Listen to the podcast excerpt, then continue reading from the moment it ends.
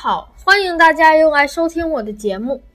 上周咱们说到如何才能免费在多伦多参观美术馆和博物馆，今天我就来给大家揭秘。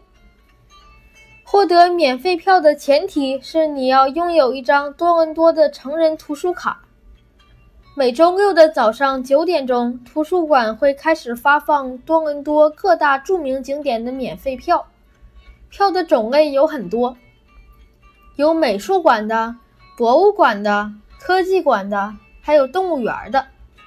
但是每种票的数量有限，先到先得，所以你要早点来排队哟。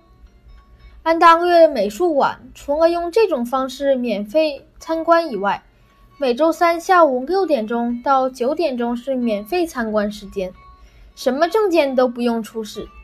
直接排队进去就行，这里真的值得一看。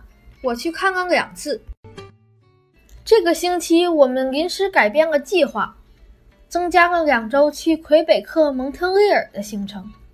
因为多伦多距离蒙特利尔不远，所以我们是坐大巴车来的，顺便看沿途的风景。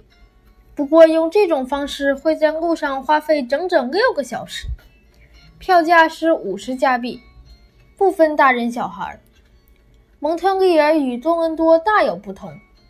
从进入圣劳伦斯河沿岸起，所有的标牌都变成了法语的。当地人也会说英语，但是法语是他们的第一语言。这里的建筑十分古老，很多都是用大石块砌成的，不像多伦多那么现代化。但是我觉得这里更有艺术气息。另外，蒙特利尔的地铁系统非常发达，它的地铁还有胶皮轮胎呢。但美中不足的是，地铁站里几乎没有升降梯。这里的人普遍比多伦多的苗条，不知道跟天天爬楼梯有没有关系。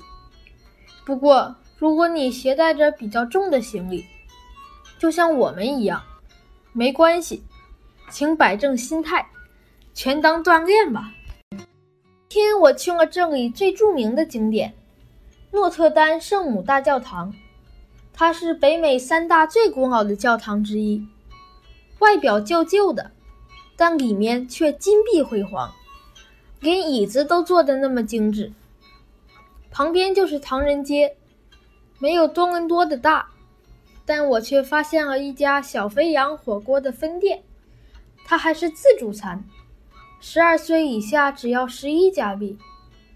今天我去了麦吉尔大学，跟多伦多大学的感觉完全不同。多大看起来像哈利波特的魔法学院，而麦吉尔大学却像一家时尚旅馆，是因为它位于市中心的缘故吧。